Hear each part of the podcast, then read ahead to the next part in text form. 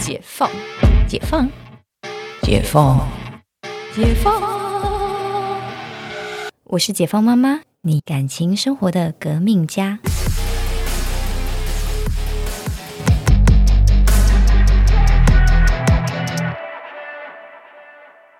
那呃，不管是在医院，或者是我知道你现在也有出来外面，就是做美容手术。嗯哼，嗯、那你可以分享你觉得最喜欢的案例，跟最呃最喜欢最特别案例嘛？就是对你呃印象最深。美容手术吗？嗯，讲医院的也可以，对。讲医院的手术，哇，你医院跟那个美容手术各讲一个好了。那我现在想到一个在医院做的美容手术，这也蛮好玩的。好，这两两个一起合在一起的问题了。嗯我印象很深刻，是一个六十几岁的妇人走到我的门诊，嗯她要跟我讲话，但她讲话讲不太出来，嗯因为他有一点点就是不能说聋哑，他应该是听呃，他没有，他应该听不太到，他讲话也是很不清亮，所以我猜他应该是听力有问题。嗯那他就是写了一封信给我，上面写的很清楚说，他之前因为肚子开刀的关系，嗯所以他的肚脐不见了。啊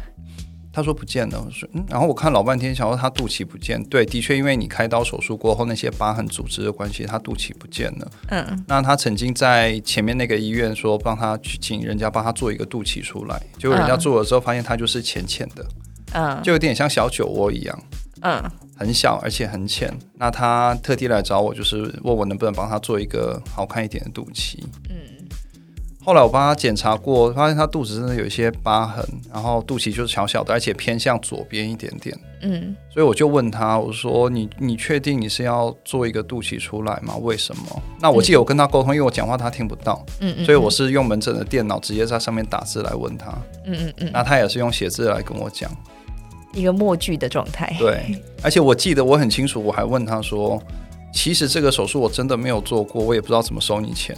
这是自费手术，那我跟你收一万，你觉得如何？嗯他说没有问题，只要能做出来都可以。嗯，对，所以你好佛心哦，收一万块。因为当时我也不知道到底要怎么收。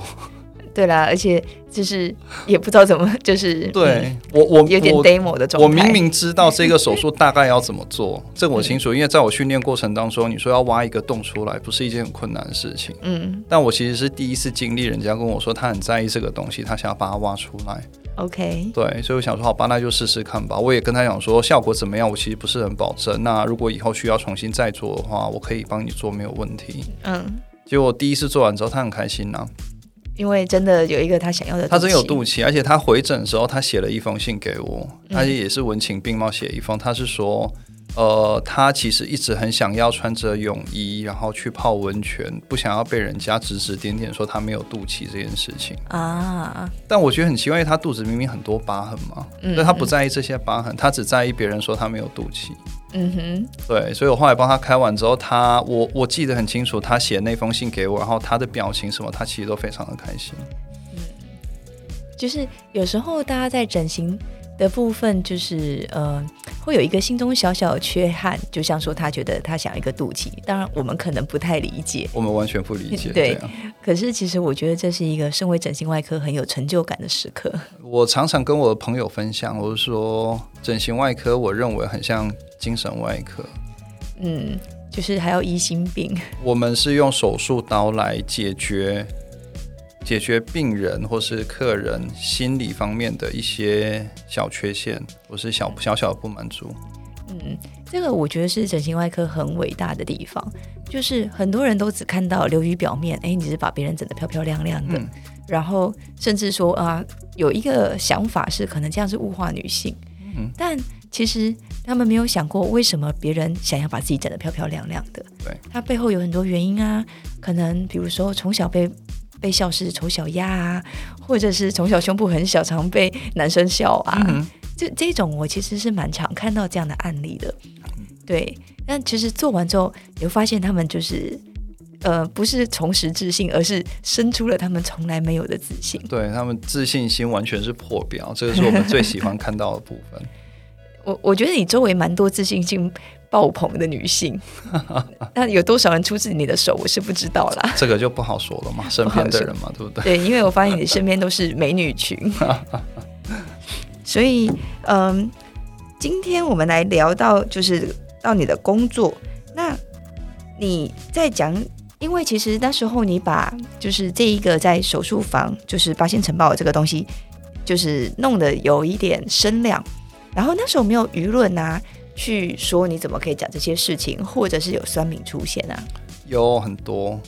呃，举例好了，连我之前受训医院的主任，都对于我在网络上的这些留言不以为意。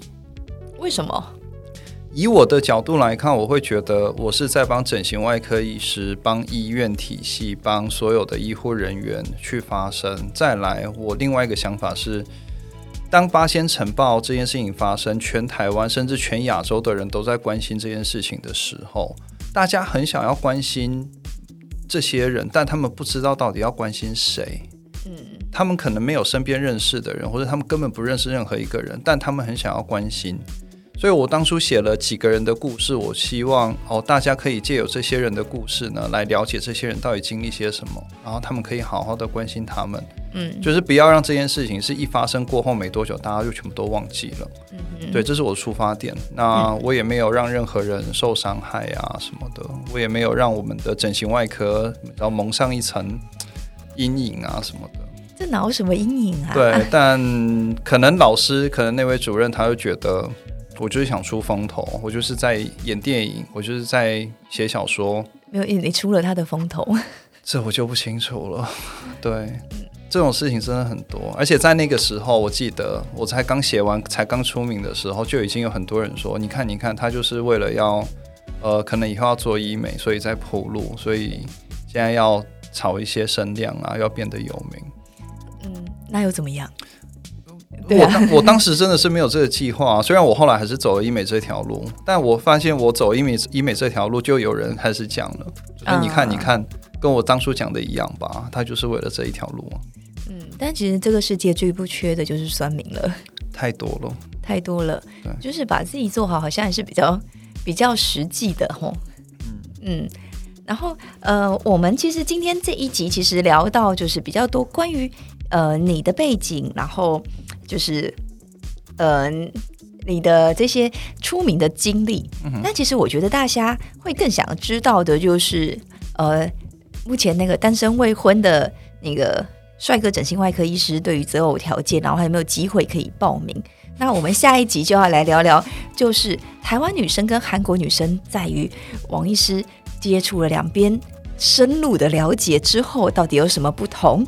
那。我们下一集就来聊聊这个。那我们这集到这里，那我们下次见哦。